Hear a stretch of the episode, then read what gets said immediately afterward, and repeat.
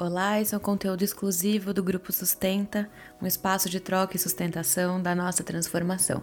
E se você chegou agora aqui no nosso cafofinho, seja muito bem-vinda.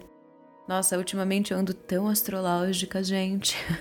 semana passada eu falei da lua, eclipse, e essa semana tô de novo super impactada pelo Mercúrio retrógrado. Eu já falei sobre ele aqui num áudio chamado Inadequada. Depois dá um pulinho lá. O Mercúrio retrógrado é super polêmico, né? A gente sempre ouve falar que é melhor não comprar aparelho eletrônico nessa época, que a gente deve evitar briga, discussão, sei lá. Bom, é tudo que eu não tenho conseguido fazer ultimamente. Ai, gente, é brincadeira mais ou menos. Eu vou explicar. Recentemente, a gente foi assim envolvido numa situação bem delicada, que tem no meio um celular quebrado, uma comunicação meio truncada, meio não, né? Bem truncada, e uma baita saia justa. E é muito engraçado como, depois que eu passei a estudar os arquétipos das deusas, o meu anjinho e o meu diabinho se transformaram nas deusas, né? E eu até prefiro assim, porque eu acho essa dicotomia muito burra. Que pobreza de análise, né? Achar que tudo se resume somente em duas partes e que em nenhum momento elas podem se misturar, se cruzar. Enfim, a gente é bem mais profundo, a gente tem muito mais camada do que isso. Eu amo os arquétipos gregos porque apesar da gente estar sempre ali lidando, né, com essas deusas, a gente super consegue observar uns aspectos bem contraditórios em cada uma delas.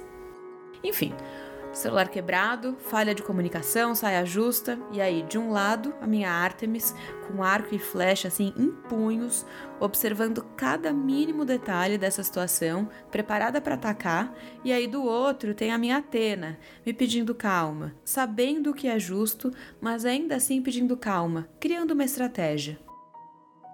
E aí, por trás de tudo isso, ocupando um espaço ainda maior, comandando tudo, tem a minha Deméter. Vocês lembram lá no episódio dela, né, da Demeter, que eu citei a Anne do Mamatraca? Eu sugeri que vocês dessem uma olhada lá nos destaques dela, e em especial um que chama Mãezinha. Lá ela fala sobre como nós, né, mães, ela fala sobre como nós nos tornamos reféns de um sistema que ameaça as mães usando os filhos. E é exatamente isso que está acontecendo comigo agora. Eu me sinto ameaçada por um sistema que parece passar um pano, assim, sabe? Por uma situação claramente abusiva. Ai, gente, é Ai, foda, vou falar, pronto. Até aqui na Alemanha eu percebo uma certa rivalidade assim entre mães e professoras, sabe? É, uma, é muito triste isso. E aí eu fico nessas de gritar: atacar! Pra minha Artemis, analisar a estratégia da Atena, deixar essa fúria da Deméter agir. Bom, na dúvida, eu convoquei uma outra deusa, né? A mais sábia de todas, a Estia. Eu fiz os meus rituais, eu escrevi e queimei no papel tudo o que eu queria e o que eu não queria.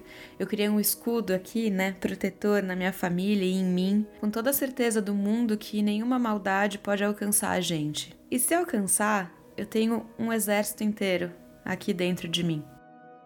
Bom, essa é a beleza, né, de estar tá acompanhada por essas deusas. Cada uma delas dá um suporte que eu preciso. Se eu precisar atacar, eu tenho arma eu tenho estratégia, eu tenho toda a fúria de uma mãe ameaçada, e para além disso, eu também tenho o olhar de proteção de quem sabe o que é certo. Como é que você tem se organizado por aí, hein? Você tem convocado suas deusas para te ajudar a passar por essas situações mais difíceis? Bom, essa batalha é só minha, você tem as suas e a gente, e isso inclui as deusas também. Bom, a gente está aqui para sustentar e apoiar a batalha uma da outra. E se você acha que outra mulher tá precisando ouvir esse áudio, é só compartilhar com ela. Eu te espero lá no nosso grupo Sustenta, no meu Instagram, lila.mesquita, e em breve na segunda temporada do Cheia de Camadas. Um beijo!